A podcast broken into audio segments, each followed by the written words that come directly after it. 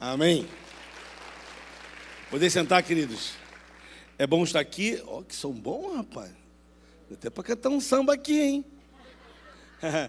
então, é muito bom estar aqui. Hã?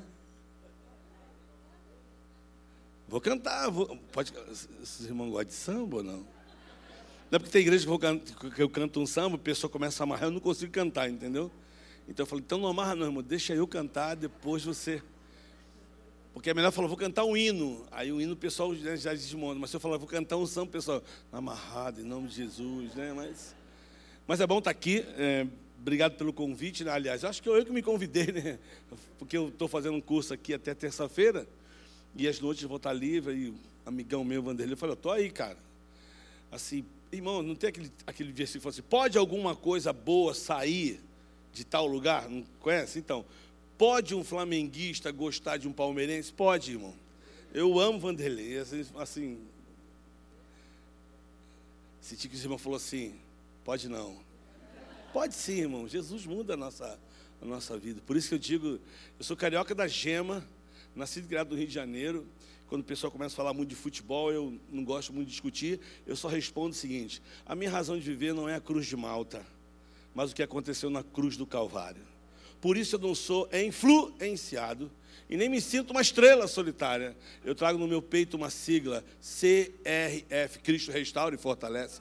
Meu coração estará sempre inflamado por aquele que me chamou para ser raça eleita e nação santa. Aí a gente para de discutir. Entendeu?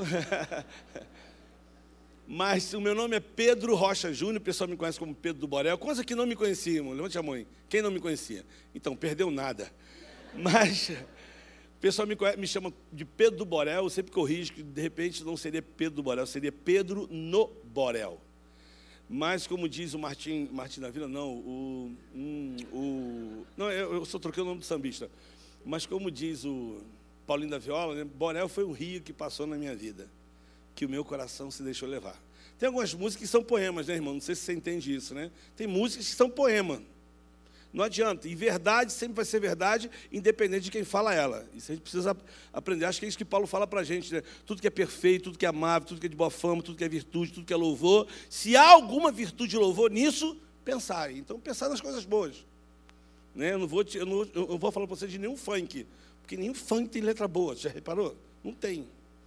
Mas tem algumas músicas que são bonitas. Então, quando eu falo assim, foi um rio que passou, porque o Pedro do Borel, assim, continua o nome, mas não estou mais no Borel. Borel foi apenas um, um tempo na minha vida que Deus assim proporcionou, que eu amo demais. Tem uma história no Borel assim, que eu acho que o tempo não vai apagar, enquanto eu viver, enquanto pessoas conhecerem, vão sempre lembrar de coisas que para mim foram muito especiais. E o Borel foi uma, uma coisa que aconteceu na minha vida, porque eu sempre sonhei em ser missionário. Depois que eu conheci o Evangelho, eu queria ser missionário, irmão. Eu queria ser missionário. Eu queria falar de Jesus. Eu queria compartilhar do reino de Deus para as pessoas. Jesus me alcançou com 22 anos de idade. Eu tenho 55. E durante três, quatro anos eu, eu, eu entendi que eu precisava compartilhar do reino de Deus para as pessoas. Eu fiz contabilidade, trabalhava na Bolsa de Valores do Rio de Janeiro. E, mas o meu coração inflamava para compartilhar do reino de Deus. Aí eu falei assim, eu comecei a ouvir muitas pregações sobre missões, sobre.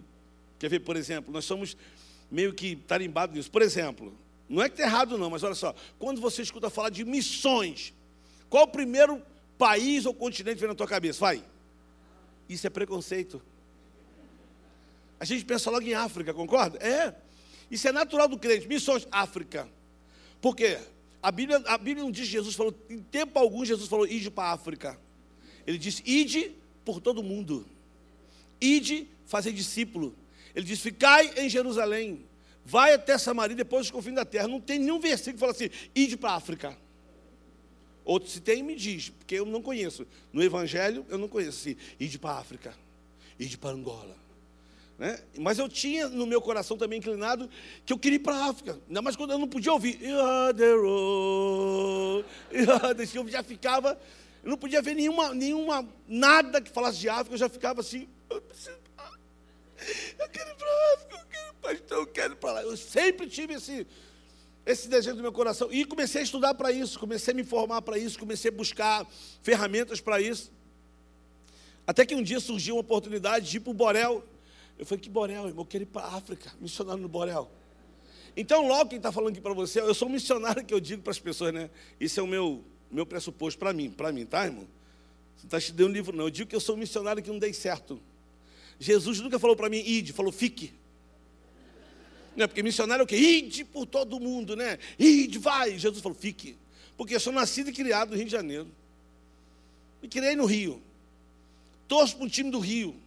Sou carioca, assim, da gema. Sabe carioca assim? Aí, irmão, paz, Jesus.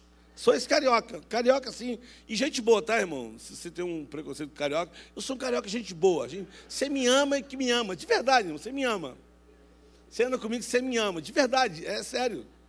Já está começando a falar assim, metido pra caramba. Não sou metido, não, irmão. Eu sou, eu sou gente boa. E comecei a pensar na África. E aí surgiu a oportunidade do Borel, a gente estava orando pelas comunidades, e Deus começou a compartilhar sobre as favelas do Rio de Janeiro. Mas eu queria ir para onde, irmão? África. Eu queria ir para África. Eu não podia, irmãos, eu não podia ver é, é, conferência missionária, aí sempre tinha aquelas, aquele. E, desculpe, irmão, se você pensa assim também, mas já viu vídeo de, de missionário, de missões? Sempre tem aquela música triste lá atrás. Vem, ajuda a gente. Aí aparecem as crianças assim. Eu não sei se é para comover a gente a dar uma oferta, né? Que a gente. Porque isso, a propaganda. A, a propaganda secular, ela joga para esse emocional, né? O cara conta uma história que te alcança e você ajuda. Mas eu acho que nós, como cristãos, com uma mente de Cristo, irmão, não deveríamos agir com essa, com esse coração de, ah, sempre tem que ter uma coisa. Não, não. Eu acho que era consciência, ver a seriedade, procurar saber o que é aquilo ali. Vamos lá, é isso? Vamos lá, vamos ajudar. É. Deveria ser assim. Ou então perguntar a Deus, quanto eu tenho que dar? Essa pergunta é séria, né, irmão? Porque assim a gente faz, né? Mostra o vídeo, você fica. Vai lá, desencargo de consciência a oferta. Eu não vou, mas está aqui, Jesus. Depois esquece de tudo. E não é isso. Mas eu também estava nessa levada assim, chorava.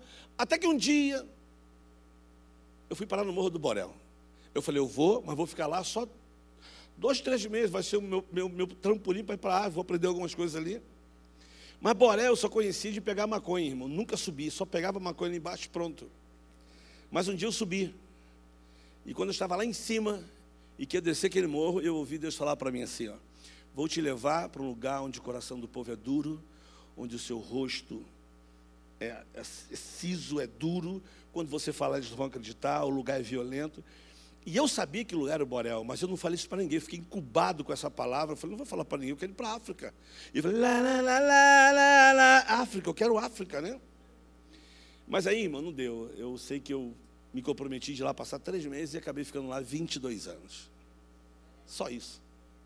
E nesses 22 anos a gente construiu uma creche, um ambulatório médico, um centro de informática, uma escola, uma escola de música, e implantamos ali três igrejas dessa comunidade. E depois de 22 anos, Deus nos convidou para ir para o Egito. Mas eu já estava acostumado com o Borel, fazer o que no Egito? Minha esposa foi para o Egito dar aula, na área de saúde pública, falou, Pedro, você precisa conhecer esse lugar. Eu falei, meu amor, Jesus já libertou a gente do Egito, volta para cá. Esse negócio de Egito, né? É. Só para você entender o que a gente vai falar aqui, tá, irmão? E aí eu sei que eu fui dar aula em Fortaleza, quando eu voltei de Fortaleza, sentei do lado de dois caras estranhos, os caras falando uma língua que eu não entendia, depois me pediram licença. Muito rápido, ele levantou assim, pediu, foi no banheiro, daqui a pouco voltou e começaram a falar, olhou para mim e falou assim, é, how are you? Eu falei, okay. É, me perguntou de onde, assim, Rio de Janeiro, oh, Rio de Janeiro, beautiful. Eu falei, é, beautiful. Woman, beautiful. Aí começou a mesma coisa, né? Mulher bonita, já come... aí percebia que o que a visão era outra do Rio de Janeiro, não era só a da, da, da, beleza. Mas se olhar para dois caras, aí eu perguntei assim, where are you from? Aí ele falou assim, ah, ah, Egipto. Eu falei, ah, Egipto? Ele, é. Aí ele falou assim, você conhece o Egito? Eu falei assim, não, você precisa vir para o Egito. Irmão, a mula estava oh, oh, dentro do avião. E eu ali assim, espantado com eles, Egito. E quando eu cheguei em casa, toda vez que eu volto de algum, de algum lugar, que eu vou dar aula, que eu vou pregar, minha esposa falei, como é que foi lá? Como é que foi a pessoa? Como é que foi? As pessoas receberam? Foi bom? Conheceu quem? Nesse dia eu cheguei em casa, falei, como é que foi a viagem? falei, tudo bem. Ela, sentou do lado de quem? Eu falei, como assim? Né? E aí, irmãos, eu fui, eu fui visitar o Egito. E quando eu cheguei no Egito, para passar uma semana, eu tive o mesmo sentimento que eu tive no Morro do Borel. Eu sabia que era o lugar que Deus plantou no meu coração de uma maneira sobrenatural. E eu passei lá quatro anos da minha vida especial. E, se você me perguntar hoje assim, qual é o teu sonho? Eu quero voltar para o Egito amanhã. Esse é o meu propósito. Quero voltar para o Egito amanhã. Mas entendo que o chamado é meu e da minha esposa, mas eu tenho quatro filhos. Eu preciso entender, incluir. O chamado não é deles. E aí não adianta você falar assim, mas se Deus. Olha só, irmão, Deus vai falar com muita consciência, sabe também do meu coração, sabe também como foi difícil para os meus filhos no Egito, um monte de coisas. Mas a pergunta que nunca calar, se alguém está tá tocado aí no, no esquema do que eu estou falando, onde é o Egito, irmão? Onde é o Egito, irmão? Então, na África, é um continente africano. Claro que se você falar para o Egito, para o egípcio assim, você é africano, ele falou, não somos. Você falar para o Egito, para o egípcio que ele é africano, ele não vai entender nunca, que ele não, ele não é. Ele é um outro povo, ele é, um, ele é separado. Mas aí eu lembro que do, algumas pessoas podem já, já viram, já ouviram pregar sobre isso, né? Talvez é uma das mensagens que o pessoal mais, que eu falo sobre essa multiplicação de pães, esse, esse, essa obediência. Uma vez eu tive uma experiência no Morro do Borel, tinha mais ou menos uns oito anos no Borel, já trabalhando, eu olhei para o Morro do Borel, assim, como estou olhando para o pessoal da favela ali em cima, ali, aquela turma ali, estava olhando, tinha uma cruz, eu gosto do pessoal que está no alto do morro, eu, ó, pessoal vai alcançar vocês aí. Pá, pá, pá, pá. Calma, pessoal, vai dar tudo certo. Quase pulo daí, né? Mas eu olhei para uma cruz e comecei a pensar naquela cruz. E falei, cruz, cruz, cruz. Pensando em cruz. E eu lembrei, cruz, crucificação, Jerusalém, Israel, Terra Santa. Né? Comecei a pensar. Aí eu comecei a pensar na minha igreja. Minha igreja fazia excursão de, de seis em seis meses para Israel. Levava, assim, quase 200 pessoas. E quem levava a excursão era reverendo Caio Fábio, Ricardo Gondim, pastor Paulo César Brito, que era meu pastor, e Samuel Doctori. Era uma excursão assim, boa, de gente que conhecia. E eu comecei a falar assim: Deus, em nome de Jesus, toca no coração do meu pastor, toca no coração da minha igreja para fazer uma vaquinha, pô, vamos levar o Pedro, tadinho, missionário, no Borel, para Israel. Aí comecei, assim, no meu, no meu mundo, né, na minha meditação ali. Aí eu comecei a pensar, estava sentado, comecei a olhar para o morro, aqueles barracos todos, lá em cima aquela cruz, numa pedra. Eu comecei a pensar assim: caramba, andar onde Jesus andou. Imagina pisar onde Jesus pisou. Imagina um dia eu poder pisar lá nos Montes das Oliveiras, e lá no túmulo onde Jesus falou, onde Jesus estava, tá, ou foi enterrado, um estava tá vazio, onde Jesus falou com a mulher samaritana. Eu comecei a pensar em vários lugares, não, passar no lugar onde Jesus encontrou com o cara na árvore, e vai. Aí eu comecei a viajar, conheço um pouquinho a Bíblia, e comecei a pensar nisso. Que privilégio andar onde Jesus andou, que privilégio pisar onde Jesus pisou, e onde Jesus estava, onde ele nasceu. E eu fiquei quietinho olhando para aquela cruz, e lá dentro, assim como você me escuta, assim como você me vê, como você vê o gesto da minha mão, eu vi no meu coração assim, Pedro, privilégio não é você andar onde eu andei, não é você pisar onde eu pisei. Privilégio é você permitir que eu ande através de você em lugares que eu nunca andei. Quando você anda no morro, eu ando através de você. Quando você entra nas casas, quando você fala com as pessoas, tenha isso como maior privilégio. Aí, a partir daquele momento, eu falei assim: eu não quero ir mais para Jerusalém. Eu sabia que meu lugar era no Borel. Isso eu estava com oito anos. Então, depois de 22 anos, quando eu fui conhecer o Egito pela primeira vez, eu cheguei com meu filho, minha esposa, foram, foram mostrar para a gente o, o, deserto onde tinha as crianças lá, onde ia começar o trabalho com as crianças. E falaram para a gente que o governo deu o terreno para eles. Quando eu cheguei no lugar, eu falei assim: agora eu sei porque o governo deu para vocês esse terreno.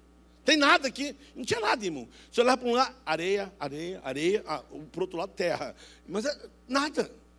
Aí soltamos lá, o cara falou: vai ser aqui, a gente quer construir aqui, a gente quer fazer isso aqui. Né? E eu fiquei olhando, e olhando, meu filho do meu lado aqui, minha esposa. Aí meu filho fez assim: Papi, papi. Eu falei: Fala, Gianluca. Deus está realizando o teu sonho. Eu falei: Que sonho, Gianluca? Ele, Você não queria andar onde Jesus andou, papi. Eu falei: Filho, aqui é Egito, aqui é Cairo. Papai queria em Jerusalém. E aí meu filho, com oito anos, disse assim: Papi, você sempre contou uma história para gente. Você não lembra que um dia o anjo apareceu para José, acordou, ele falou assim: pega Maria e a criança e foge para o Egito. E ele falou, papi, Jesus veio para cá, papi, ele estava aqui. Eu falei, é meu. Eu já choro todo, eu falei, é verdade. E aí eu sabia que era o lugar. E aí, irmãos, a gente ficou quatro anos de uma maneira muito especial. E depois da primavera árabe, a gente viveu tudo aquilo ali. E a gente entendia que era o tempo de voltar para casa. E nós voltamos para casa e entregamos toda a liderança do Borel, já não tinha mais, o Borel já tinha sido entregue, mas a gente entendeu, achou que era voltar para o Borel, e a gente começou a pensar, pensar o que a gente vai fazer, vai fazer o quê? E aí minha esposa, com um faro, ela disse assim, na procura de novos caminhos. Aí eu não vou falar não, vou mostrar para você um vídeo do que a gente faz hoje, o que, que a gente ama fazer hoje, até que a gente volte para o Egito. Mas uma coisa é certa, nós não podemos deixar de falar daquilo que vimos e daquilo que ouvimos. Pode passar o vídeo aí?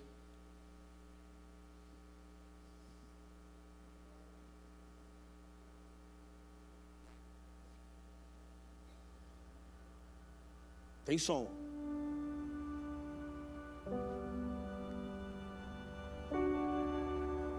Na procura por novos desafios, o caminho nos levou a Jardim Gramacho, um lugar específico chamado Quatro Rodas. E baseado no conceito que nós temos de trabalho que enfatiza o desenvolvimento comunitário e bem centrado na criança, nós começamos a conhecer e entender a realidade e os desafios dessa comunidade e de suas famílias. Realizar um projeto era o maior desafio, porque a gente não queria realizar um projeto para eles, nós queríamos realizar um projeto junto com eles, era fazer junto. Isso que estava no nosso coração. E nesse desafio surgiram várias plataformas de trabalho. E uma delas, que foi a mais forte, foi a economia. Porque a gente entende que pobreza não é somente falta de recursos, é também falta de oportunidades.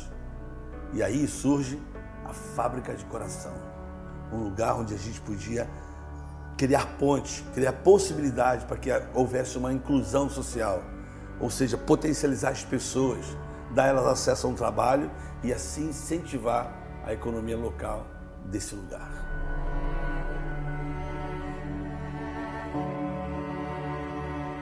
Como organização, estamos investindo diretamente em famílias que vivem em extrema pobreza. E ali começamos a transformar o local. Onde era um chiqueiro, transformamos em um espaço que oferece hoje um acesso à educação, saúde e trabalho. E de mão dadas com eles, com certeza, a gente junto, a gente pode repartir o pão. Porque amar se expressa em ações. E com certeza o cenário todo pode se iluminar e por isso existe ali essa fábrica de coração. E você pode fazer parte disso e nos ajudar a repartir esse pão.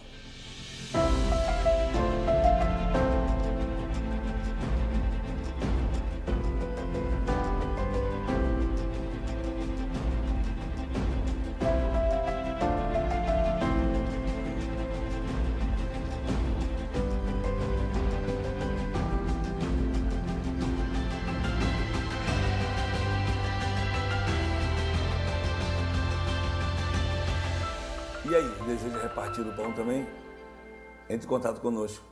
Nossas plataformas estão aí. Espero por você.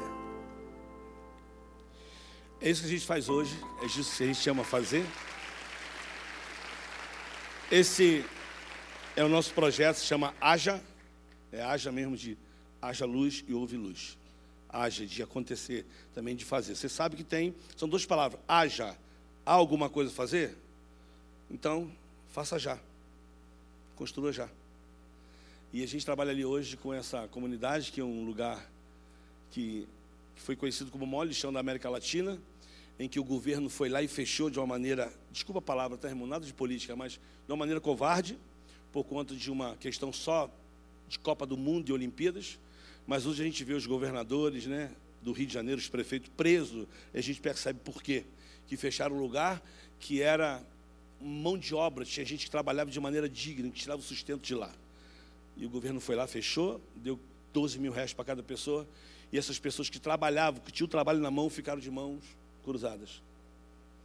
E por estar de mão cruzada, as organizações começaram aí, que não tem nada errado, tá, irmão? A organização, a igreja, começaram a ir lá e começaram a dar as coisas às pessoas. E essas pessoas que trabalhavam começaram a fazer o quê? Ficaram atrofiadas, só recebendo. Ficaram viciadas em receber não era fruto do trabalho. E isso não é. Não, não, irmão, não tem nada errado você dar uma cesta básica para alguém, ok? Não tem nada errado. Mas eu sempre me questiono assim: alguém já viu cesta básica com traquina? Alguém conhece bolacha traquina, irmão? Difícil você ver cesta básica com traquina. Você sempre vê com creme crack e maisena. Já viu cesta básica com leite moça? Então, eu sei que faz mal leite moça, mas a gente morre feliz, irmão assim, vamos ver aqui quem vai ser corajoso. Irmão, quem já furou uma lá de leite moço, fez assim, ó. É de Deus, irmão. É de Deus, né? Eu sei que eu sei que a mulher do diabo usa isso para arrebentar com algumas pessoas, mas a diabetes, a mulher do diabo, mas a gente não tem nada errado, irmão, mas nada mais digno do que você ganhar o seu dinheiro fruto do seu trabalho. Isso é uma das nossa plataforma de fazer com que as pessoas recebam isso com a sua própria mão. Por isso que eu falo a fábrica de coração, porque eu encontrei uma geração que nasceu no lixo, pais catadores, mães, nasceram no lixo e agora estão ali ociosos. Tinha do, da reciclagem a sua mão de obra e agora não tem mais. E aí, quando a gente chegou lá, começamos a falar com os meninos, sempre trouxe o que para mim? Eu falei, não trouxe nada. Fiquei um ano, irmão, andando com esses meninos, no meio do lixo, pensando com eles. E eu falei, olha só, isso aqui a gente pode. Mas como? Aí eu comecei a ensinar para eles. Então, das, as madeiras, a gente pega as madeiras no meio do lixo, recicla essas madeiras e transforma nos corações. Hoje, 60% de tudo que eles produzem é para ele. 40% fica para o projeto, 20% para comprar material e 20% para o projeto. Então, quando aquele projeto está sendo feito ali, eles sabem quem está construindo o projeto? São eles. Amanhã a gente sai de lá, quem é que fica com o projeto? São eles. Esse é o mecanismo, esse é, esse, essa é a essência. Mas é claro, eu amei aqui a palavra aqui, né? Jesus nunca mandou implantar a igreja. As pessoas perguntam, vai plantar a igreja quando? Eu falo assim, irmãos, eu não estou implantando igreja. Eu estou fazendo discípulo. Quando você faz discípulo, a igreja nasce naturalmente. Ela nasce normalmente, irmão. As pessoas querem se reunir se reunir. Elas querem estar junto. E daqui a pouco, uma daquelas salas ali vai ser ocupado, vamos ter uma reunião aqui. É naturalmente. Então hoje a gente fabrica esses corações. E com certeza, além de ser o que eu sou hoje, eu sou camelô, irmão. Eu sou bom camelô. Então, os corações estão ali fora, pintadinhos, se vocês querem, ó. Mas aí você fala assim, pô, não gostei dessa pintura. Aí o Samuel, de 11 anos, falou, tio, e se as pessoas não gostarem do nosso coração pintado? Eu falei assim, mas vamos gostar. Mas se não gostar, eu falei, mas vamos gostar, Samuel, é muito bonito. E se não gostar? Eu falei, o que você quer falar? Ele falou assim, eu tive uma ideia. Eu falei, qual a ideia? Ele falou assim, faz um coração branco e deixa eles pintarem do jeito que eles querem. Sabe o que é isso, irmão? Empreendedorismo. Eu tive inveja dele, que eu não tive essa ideia. Mas ele teve. Então, pintado ou não, está ali fora. Ok? E, mas eu acho que o, o principal vai ser a palavra aqui para a gente pensar um pouquinho. Eu separei um texto para a gente ler. Pode ser, querida? Separou Atos 4. Irmão, o texto é muito rico. Conheço bem o texto. E eu tenho certeza que talvez você veja aqui para a igreja, talvez atrás de uma palavra assim, de conforto, de encorajamento. Eu vou te dar uma palavra nobre, que vai te acompanhar, se você entender, por resto da sua vida. Olha o texto. Diz assim, ó. Irmão, está escrito ali, eu não estou inventando nada, tá? Está ali. É só ler como está ali. Ó. Enquanto Pedro e João falavam ao povo. Qual o nome da igreja aqui mesmo? Enquanto Pedro e João falavam ao povo, olha lá, chegaram os sacerdotes. Vai vendo quem chegou, irmão, vai vendo quem chegou. Chegaram os sacerdotes, o capitão da guarda do templo e os saduceus. Eles estavam muito perturbados porque os apóstolos estavam ensinando o povo, proclamando em Jesus a ressurreição dos mortos. Agarraram Pedro e João, como já estava anoitecendo, os colocaram na prisão até o dia seguinte. Mas muitos dos que tinham ouvido a mensagem creram, chegando o número de, dos homens que creram perto de 5 mil. No dia seguinte, as autoridades, olha lá, as autoridades, os líderes religiosos, os mestres da lei, reuniram-se em Jerusalém. Estavam ali. Vai vendo o nome quem está ali, irmão. Ali, ó. Eu não estou inventando nada, está escrito ali, ó. Estavam ali Anás, o sumo sacerdote, bem como Caifás, João, Alexandre e todos que eram da família do sumo sacerdote mandaram trazer Pedro e João diante deles e começaram a interrogá-los. Com que poder ou em nome de quem vocês fizeram isso? Então Pedro, cheio do Espírito Santo, disse-lhe: autoridades e líderes do povo, visto que hoje somos chamados para prestar contas de um ato de bondade em favor de um aleijado, sendo interrogados acerca de como ele foi curado. Saibam os senhores e todo o povo de Israel que, por meio do nome de Jesus Cristo, o Nazareno, a quem os senhores, os senhores crucificaram, mas a quem Deus ressuscitou dos mortos, este homem está aí curado diante dos senhores. Este Jesus é a pedra que vocês construtores rejeitaram e que se tornou a pedra angular. Não há salvação em nenhum outro, por debaixo do céu, não há nenhum outro nome dado aos homens pelo qual devamos ser salvos. Irmãos, olha esse versículo 13. Vou ler pausadamente, ó. Vendo a coragem de Pedro e João, e percebendo que eram homens, na minha Bíblia diz indoutos, e sem letras, ficaram admirados e reconheceram que eles haviam estado com Jesus. E como podiam ver ali com eles o homem que fora curado, nada podia dizer contra eles. Eu gosto desse texto. Assim ordenaram que se retirassem do sinédrio e começaram a discutir. Para aqui. Então, olha só, Pedro fala isso, aí essa, essa turma toda diz assim: tá bom, eh, leve eles lá para dentro, vamos reunir aqui agora. Aí reúne só aquela liderança que a gente leu aqui. Olha o que a liderança falou. Ó, Assim ordenaram que retirasse o sinédrio e começaram a discutir. Olha lá. Olha o que eles dizem. Vai. Perguntando: o que faremos com esses homens? Todos que moram em Jerusalém sabem que eles realizaram um milagre notório que não podemos negar. Todavia, para impedir que isso lhe espalhe, ainda mais no meio do povo, precisamos adverti-los que não falem com ninguém sobre esse nome. Então, chamando-os novamente, ordenaram que não falasse e nem ensinasse em nome de Jesus. Mas Pedro e João responderam: julguem os senhores mesmo. Se é justo aos olhos de Deus obedecer aos, aos senhores e não a Deus. Então Pedro jogou para eles a religiosidade deles. Julga vocês mesmo. Vocês não são doutores da lei, vocês não conhecem a palavra, vocês não são sacerdotes, vocês não são os cara mestre. O que, é que eu tenho que fazer? Obedecer a vocês ou a Deus? Aí o Pedro fecha com esse versículo que eu queria que você prestasse bem atenção. Ele diz assim: Pois nós não podemos deixar de falar daquilo que nós temos visto e daquilo que nós temos ouvido. Irmão, esse texto é muito rico. Se a gente entender um pouquinho mais o contexto, fica mais rico ainda.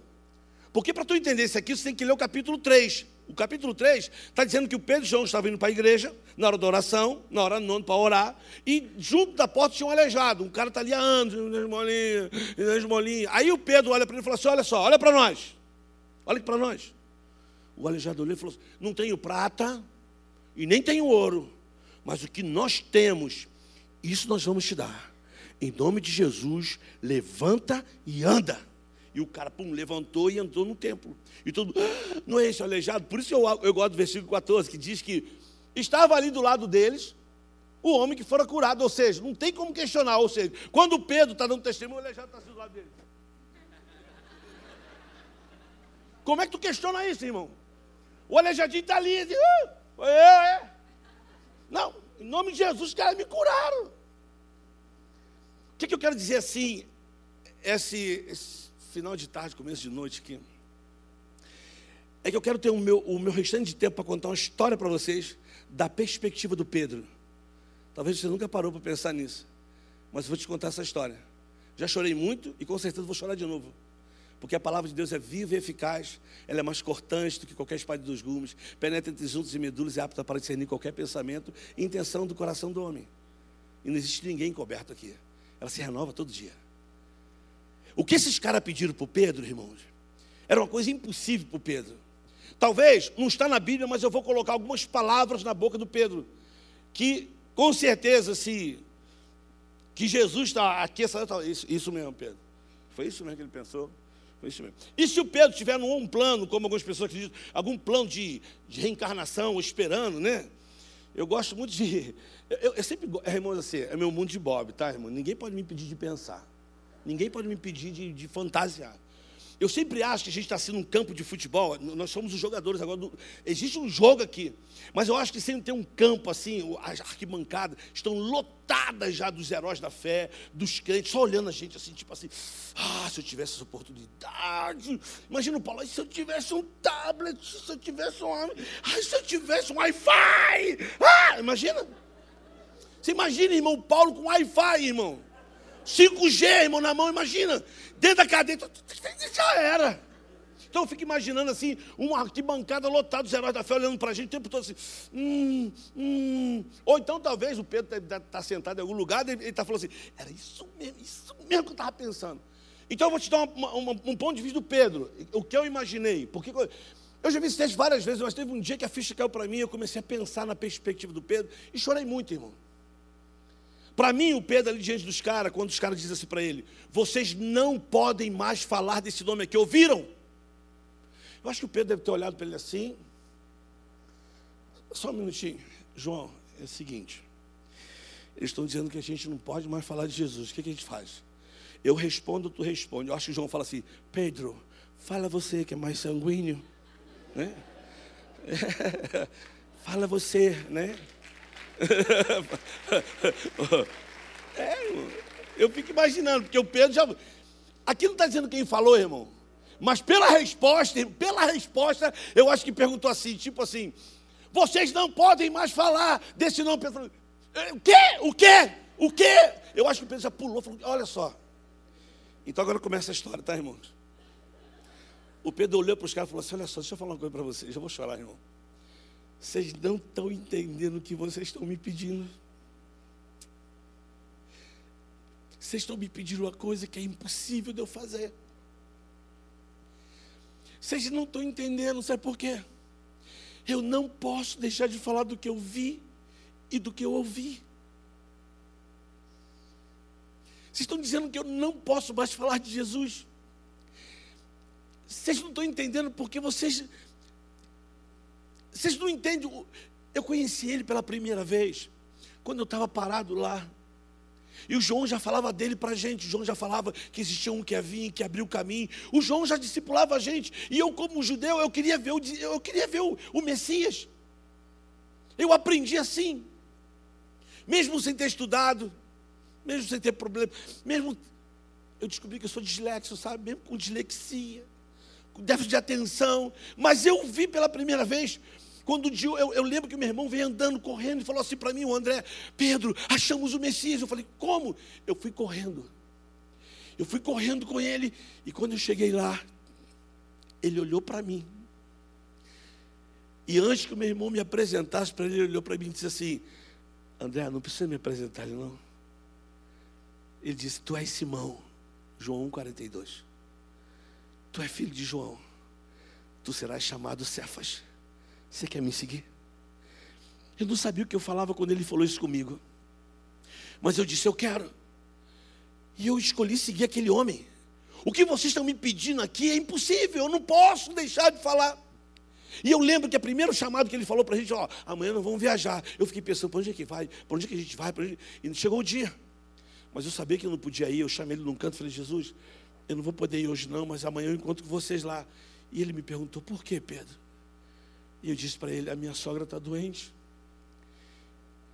Ele cancelou a viagem e disse, vamos na casa da tua sogra. Eu vi ele colocar a mão sobre a minha sogra e ela ser curada.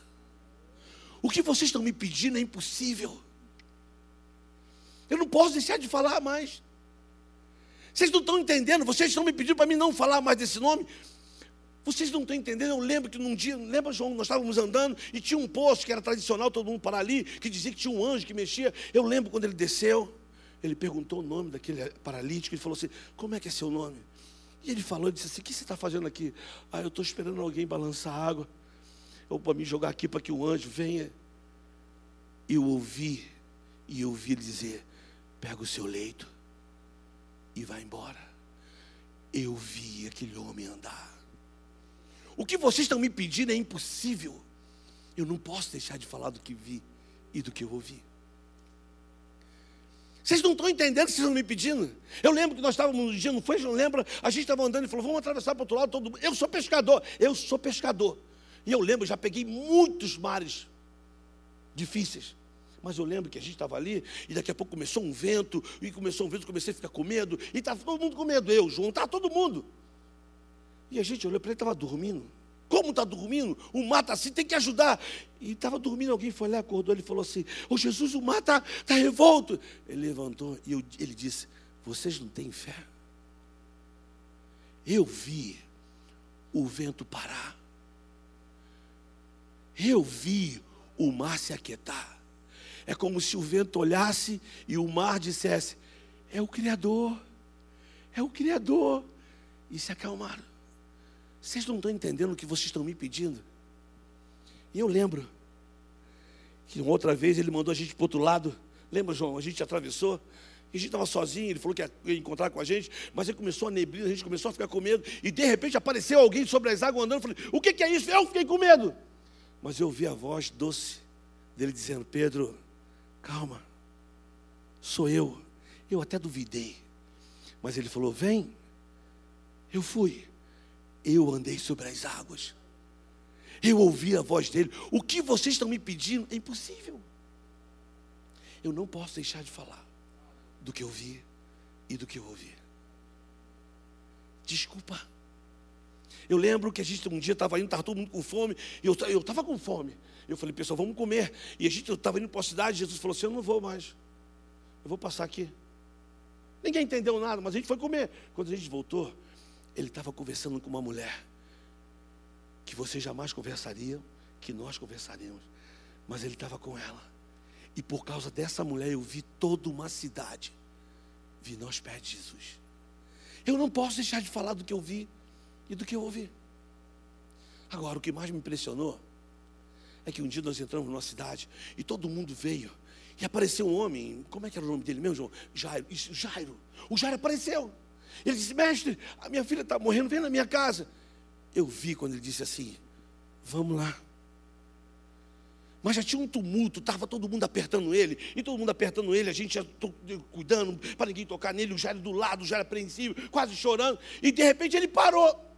Ele parou do nada e disse assim: Alguém me tocou. Eu falei, Jesus, eu fiquei até com raiva dele. Eu falei, Jesus, está todo mundo te tocando. Tu pergunta quem te tocou, vamos logo na casa do Jairo. Ele, alguém me tocou diferente. Olha só, eu nunca vi isso.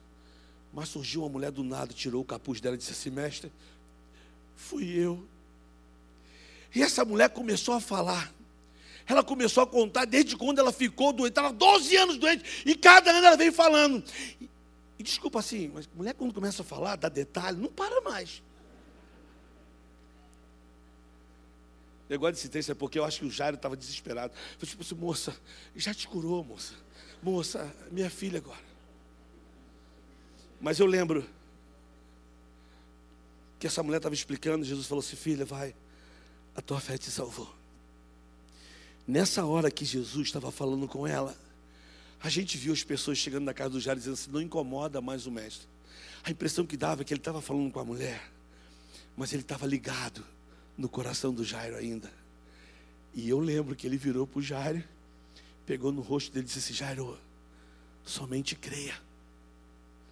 Está tudo sob controle. Mas parece que o Jairo não tinha mais esperança. E eu lembro que a gente chegou na casa do Jairo e estava todo mundo chorando porque a filha dele tinha morrido. Ele disse: A menina não está morta. Até eu fiquei com medo. Eu falei: Como não está morta? E a gente parou e falou assim: Pedro, Tiago, João, vem comigo. Só nós três entramos, mas a esposa do Jairo e o Jairo. Eu olhei, a menina estava morta, ela estava morta. Mas eu lembro quando ele disse assim: Talita, como levanta. Eu vi a menina levantando. O que vocês estão me pedindo é impossível, porque eu não posso deixar de falar do que eu vi e do que eu ouvi. Eu sei que vocês não estão acreditando nisso, não. Mas eu vou falar uma coisa pessoal para você. Um dia, as pessoas perguntaram para ele quem ele era. Todo mundo disse Elias, Jeremias, e ele perguntou para a gente, e vocês? Eu fiquei, mas eu falei assim: Tu és o Cristo, Filho de Deus vivo. E ele olhou para mim e disse: Ô Pedro, não foi nem carne e nem sangue que te revelou, foi o meu Pai. E por isso eu vou dizer para você que você também é pedra. Tu és Pedro. E sobre essa rocha que sou eu, eu vou edificar minha igreja e os portões do inferno não prevalecerão contra vocês. Eu não tinha entendido o que ele falou, mas hoje eu percebo que quando nós reconhecemos quem é Jesus pela parte de Deus, ele diz para a gente quem nós somos E hoje eu sei quem eu sou. E eu quero dizer para vocês que eu não posso deixar de falar do que eu vi e do que eu ouvi. Eu sei que chegando dali, a gente saiu dali, e logo que nós saímos, ele me chamou num canto e falou assim: Ó, eu tenho que te falar uma coisa, vai ser duro, tá? Eu falei, ele me chamou no canto sozinho, eu até fiquei surpreso, ele me chamou e falou: Pedro, olha, eu estou percebendo que Satanás está se andando sobre você. Mas eu estou intercedendo por você. Mas olha para mim. Eu lembro que ele olhou para mim e disse assim: Você vai me negar. Antes que o galo cante. Eu nem deixei ele falar, eu falei, jamais te negarei, Jesus. Eu vou contigo até a morte, eu não vou te negar. Ele falou, Pedro, eu não deixei ele falar mais. Ele queria falar mais alguma coisa, mas eu não deixei, porque eu falei que eu não ia negar ele. E eu comecei a pensar, não vou negar, ele não vou negar. Comecei com o pensamento positivo, não vou negar, não vou negar, não vou negar, não vou negar, atrás não vou negar, não vou negar, não vou negar. E teve um dia que ele, ele repartiu um pão e disse, esse é o meu corpo, repartido por vocês. E quando ele disse assim, um de vocês é o traidor. Eu senti uma puta. E eu disse, será que sou eu? Eu queria perguntar para ele, mas eu não sabia. Não foi, eu, eu, eu balancei a cabeça para o João. João, pergunta para ele. E o João perguntou para ele. Ele disse que eu dei um bocado molhado, ele deu para o Judas. Eu nunca gostei do Judas mesmo. Eu já tinha desconfiado dele. E eu fiquei de olho nele.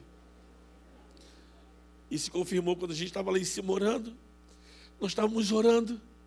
E de repente eu estou ali com ele, e vocês mandaram prender ele, eu estava lá. Eu estava lá quando vocês mandaram prender ele. E eu sei que o Judas deu um beijo nele, eu falei, o que esse cara quer? E vocês botaram a mão nele. Ah, quando vocês botaram a mão nele, eu falei, é a hora que eu vou mostrar que eu não vou negar ele. Eu puxei a espada. Eu quero dizer para vocês que eu mirei no pescoço daquele homem, mas ele tirou a cabeça fora. Eu só acertei na orelha dele. Mas o que mais me impressionou é que eu vi o meu Jesus se abaixar, perguntar o nome do soldado. Ele disse: Meu nome é Malco. E eu vi ele colocando a orelha dele no lugar. Eu vi. Que amor é esse? Vocês pegaram ele, vocês bateram nele, vocês surraram ele. E eu fui seguindo ele até o final. E alguém me perguntou se eu conhecia, eu não tive força, disse que não conhecia. E a segunda vez eu disse que não consegui, não conhecia, mas a terceira vez eu nunca mais esqueço.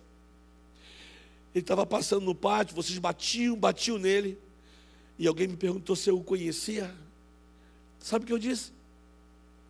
Que eu não o conhecia. Foi como se ele ouvisse o meu coração. Ele parou e o olhar dele se cruzou com o meu no pátio. Eu chorei amargamente. Eu fiquei três dias desesperado, com medo de tudo, de todos. E hoje eu estou aqui, vocês estão me questionando, dizendo que eu não posso falar desse nome. Vocês não estão entendendo. Eu não posso deixar de falar do que eu vi e ouvi. A gente estava com medo de vocês dentro de uma casa, vocês queriam matar a gente. E aí, ele apareceu. E sabe o que ele disse? Paz seja convosco. Eu fiquei com medo, eu falei, eu não acredito. Ele mandou tocar e eu toquei, mas nem olhei para ele. Eu fiquei aquele tempo todo com vergonha, de cabeça baixa. E ele ceiou com a gente. E ele soprou sobre nós o Espírito Santo. Ele, e disse que nós iríamos por todo lugar, mas eu não era digno. Nós comemos. E aí, em João 21, 15, você vai ver isso.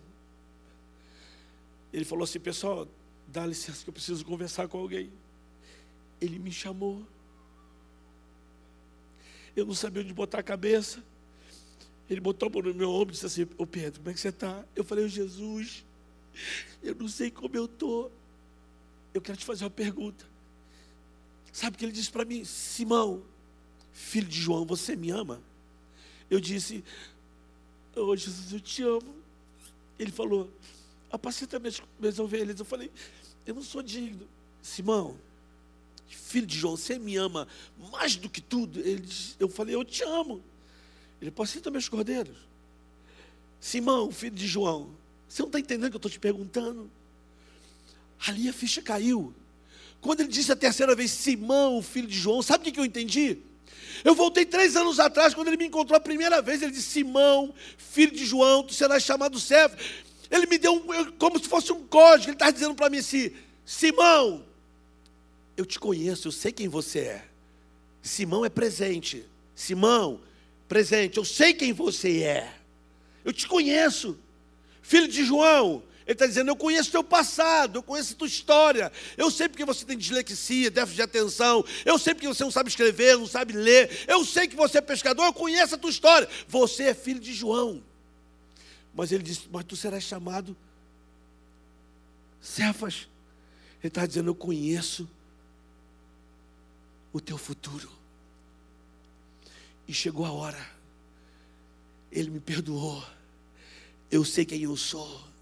E agora vocês estão dizendo para mim que eu não posso falar desse nome. Deixa eu lhe falar uma coisa. Eu não posso deixar de falar daquilo que nós temos visto e daquilo que eu ouvi.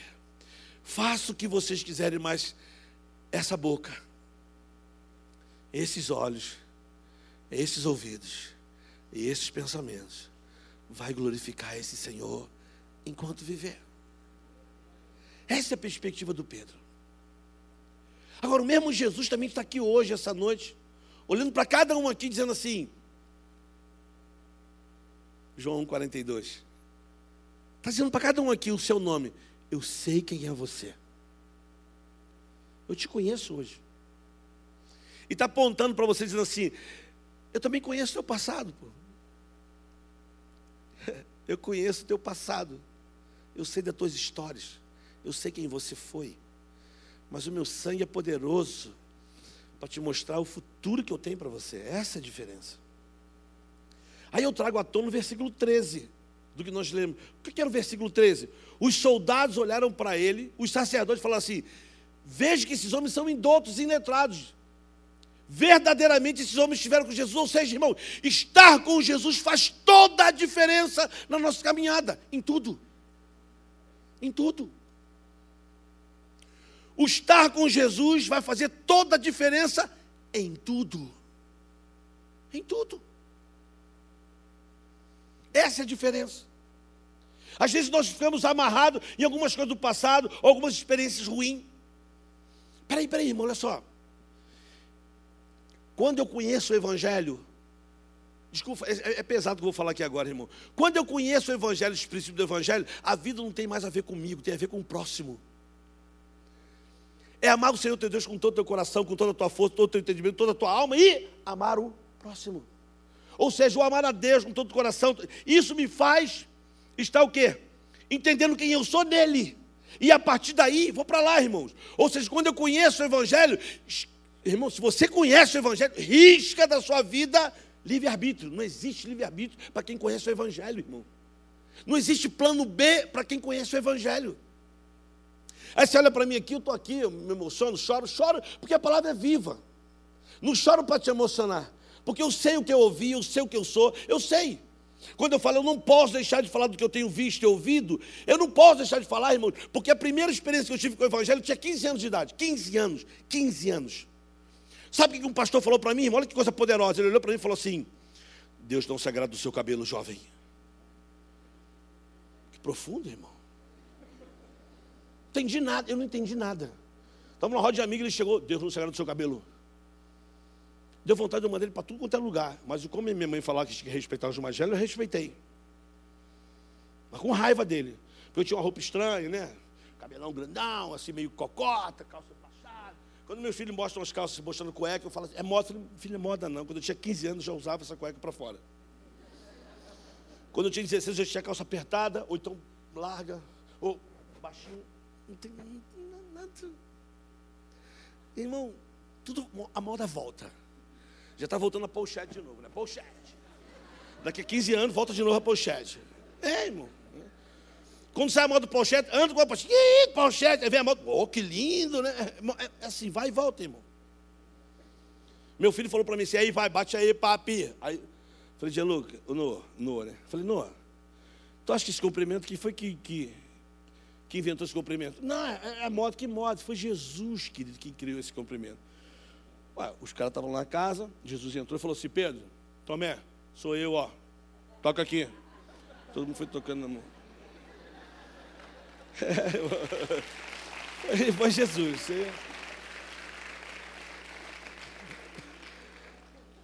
A Bíblia é nova, né? É viva. E aos 17 anos, eu estava voltando do Maracanã, fui ver meu time jogar como se você fosse um corintiano, palmeirense, São Paulino, lá, flamenguista voltando, Mengão ganhou, dentro do ônibus, pá, pá, batendo. Entra um grupo de crentes. A mulher passa por trás de mim e fala: Sabe o quê? Deus um segredo do seu cabelo. Profundo. Mas aos 22 anos, eu estava no complexo alemão, doidão, desesperado, vazio.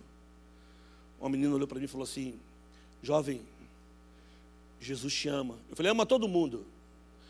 O Jesus de vocês ama todo mundo, ama todo mundo, né? O que você quer saber que é? Você quer que eu vá para a tua igreja, corte meu cabelo, né? E deixe de fazer um montão de coisa, né? Tipo, minha roupa. E a menina me olhando.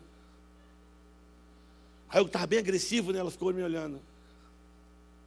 Quando eu acabei, sabe o que ela falou? Ela disse assim: Como é que é seu nome? Eu tinha o um nome.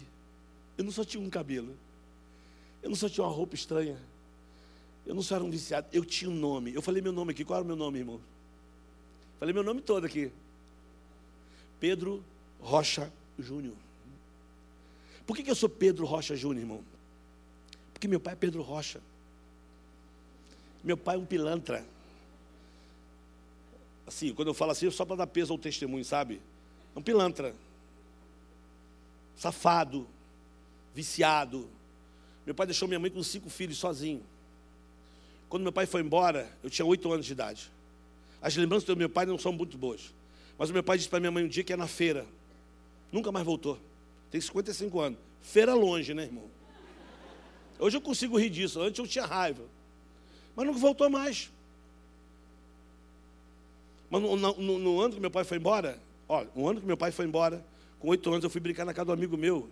Chamei por ele, o pai dele falou: Entra, Pedrinho, eu entrei. Só que meu amigo não estava lá, só estava o pai, só estava o pai dele. E daí eu saí de lá, ferido na alma, no corpo, na inocência, na pureza, na dignidade. E tive um homem falando para mim, até 13 anos de idade. Se tu falar para alguém, se tu falar para alguém, se tu falar para alguém, eu tinha medo desse homem. Eu voltava da escola, quando eu vi ele no bar, eu dava a volta no quarteirão. Eu tinha uma história. E quando eu digo para vocês que eu não posso deixar de falar do que eu tenho visto e ouvido, ou seja no Borel, ou seja no Egito, ou seja no Jardim Gramacho, eu digo para crianças, para as pessoas, eu, eu sempre digo assim, que tudo começa na criança. Eu digo para os meninos Jardim Gramacho, no Borel, no Egito, você não tem culpa do pai que você teve. Você não tem culpa onde você nasceu, você não tem culpa se você não teve educação, mas você é responsável para mudar a sua história. E tem um que pode mudar sua história. O nome dele é Jesus Cristo. Não existe nenhum outro nome pelo qual você pode mudar sua história. Eu não posso deixar de falar do que eu vi e do que eu ouvi. E se existe coisa melhor do que você entender que o reino de Deus não é comida e nem bebida, mas é paz, justiça e alegria no Espírito Santo. Paz, justiça e alegria cabem em gente. Talvez você olhe para mim e fale, pô, que legal, esse cara é um pastor missionário. Deixa eu falar para você, irmãos, olha só. Eu estou num lugar que vocês nunca vai poder ir. Talvez você pode até para visitar. Mas talvez não é o teu lugar lá. Agora, onde é o teu lugar? Eu não sei quem você é aqui, se você é um médico, se você é um advogado, se você é um enfermeiro, se você é um porteiro, se você é um carregador de material reciclado. Eu não sei quem você é aqui, mas uma coisa eu sei a sua vida, se você entende que eu não posso deixar de falar do que eu tenho visto e ouvido, ela pode se transformar num caminho de Emaús, nas ruas de São Paulo, nos restaurantes de São Paulo, nos escritórios de São Paulo. Nós somos cartas vivas e lidas por todos os homens. Quando nós saímos daqui, nós somos cartas interessadas para São Paulo. Eu termino, irmão. Eu termino na hora certinha. Talvez com a ilustração do meu mundo de Bob. Imagina que, que a Bíblia fala que Satanás, ele, ele acusa o homem de dia e de noite. Você pode ser santo, pode orar, pode jejuar, pode ser dizimista. Deixa eu falar para você, irmão. Satanás, ele te acusa de dia e de noite diante de Deus. Você pode ser o cara mais grande que for. Está vendo meu servo Jó? Alain? Teu servo Jó? Né? Teu servo Jó. Foi assim. Né? Então Satanás está todo dia nos acusando. Então vai ser mais ou menos assim, ó. Aqui, ó. Está o trono de Deus. Aí chega Satanás aqui, ó. Ah! ah! Deus! São Paulo é meu! Ah! Eles vivem como eu vivo. Se corrompem, se prostituem, mentem, enganam, está lá, ó, são meus, essa cidade é minha. E Deus escuta, porque ele, ele, ele é acusador, ele é mentiroso. Agora tu imagina Satanás saindo, isso é meu mundo de Bob, tá, irmão? Eu penso sempre do Rio de Janeiro.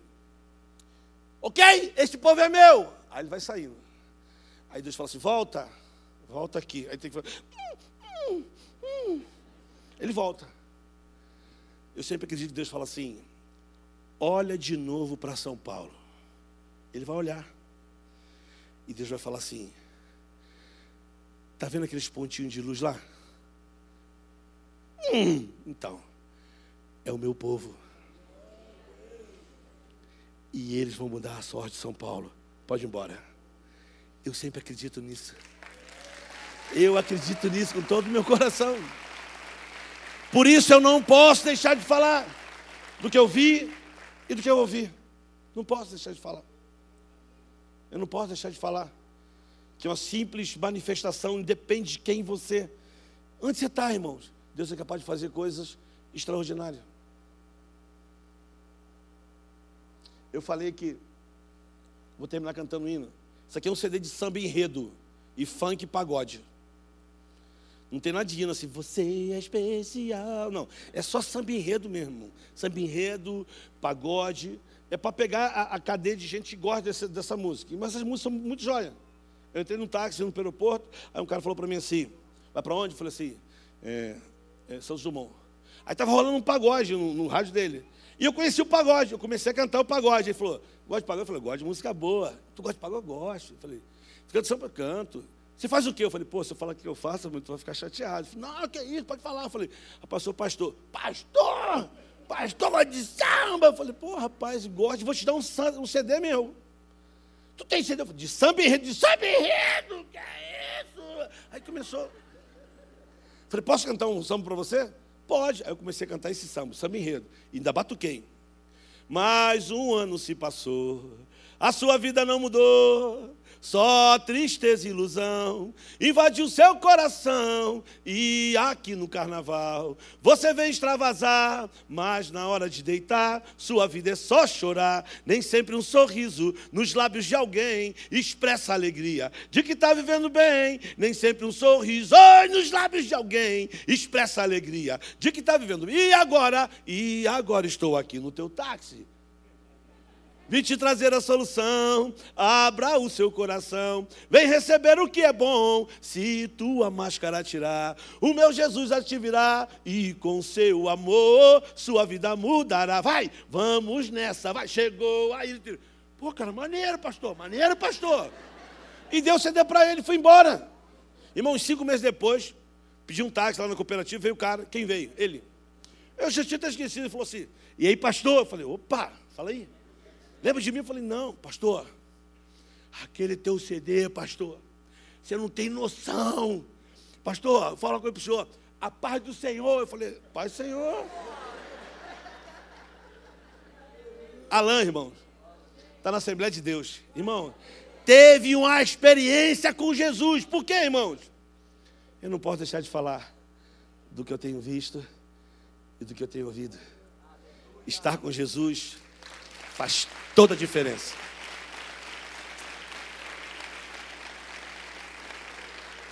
Vocês vão fazer uma obra aqui?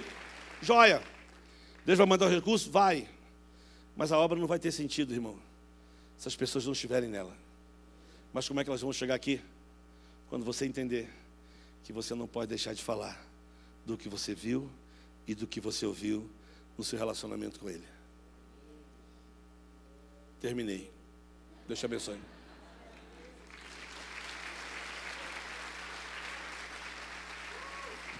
Aplauda mais forte. Glória a Deus. Bendizemos o teu nome, Senhor. Louvado e exaltado seja o teu nome, Jesus. Muito obrigado, Senhor, pelos teus grandes feitos nas nossas vidas, pelas marcas do teu reino do teu amor no nosso coração. Obrigado porque o Senhor não redimiu somente o nosso corpo, o Senhor redimiu a nossa história de vida.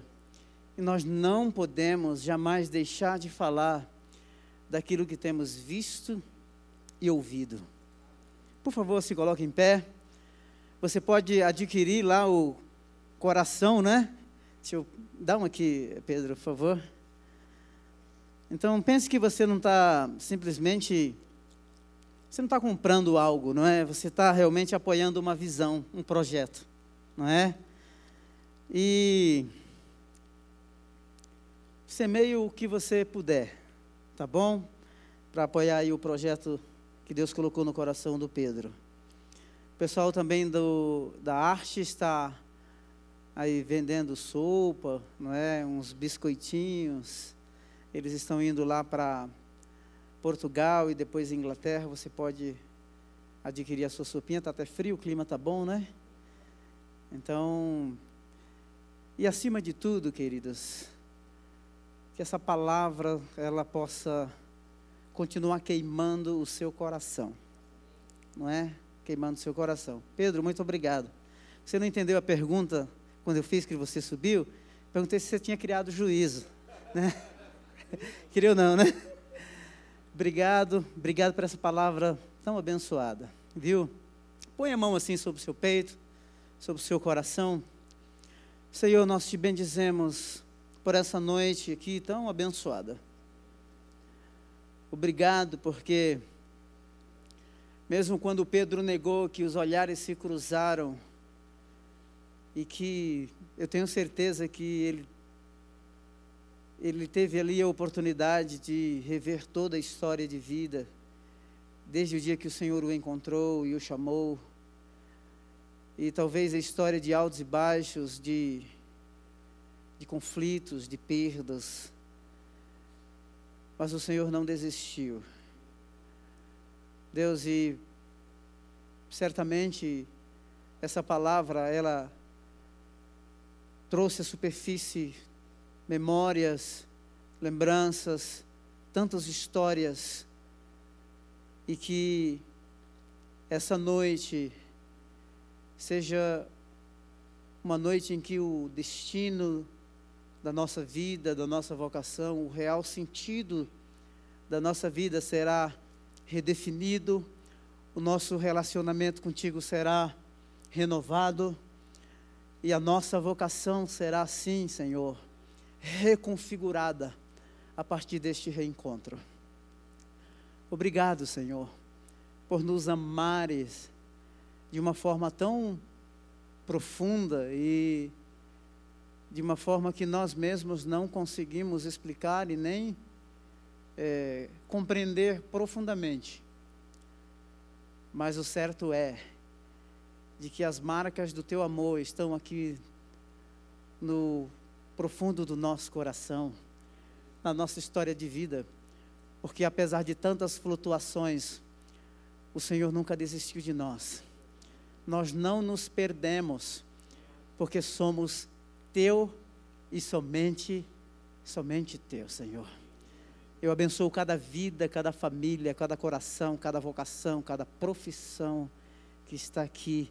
E a Ti toda honra, toda glória, todo louvor e toda exaltação para sempre. E celebramos o teu nome com louvor nos nossos lábios e palmas nas nossas mãos, porque tu és o nosso Salvador. Bendito seja o teu nome, Senhor. Aleluia! Oh! Bendito seja o nome de Jesus. Glória a Deus. Tenha uma semana abençoada em nome de Jesus. Glória a Deus.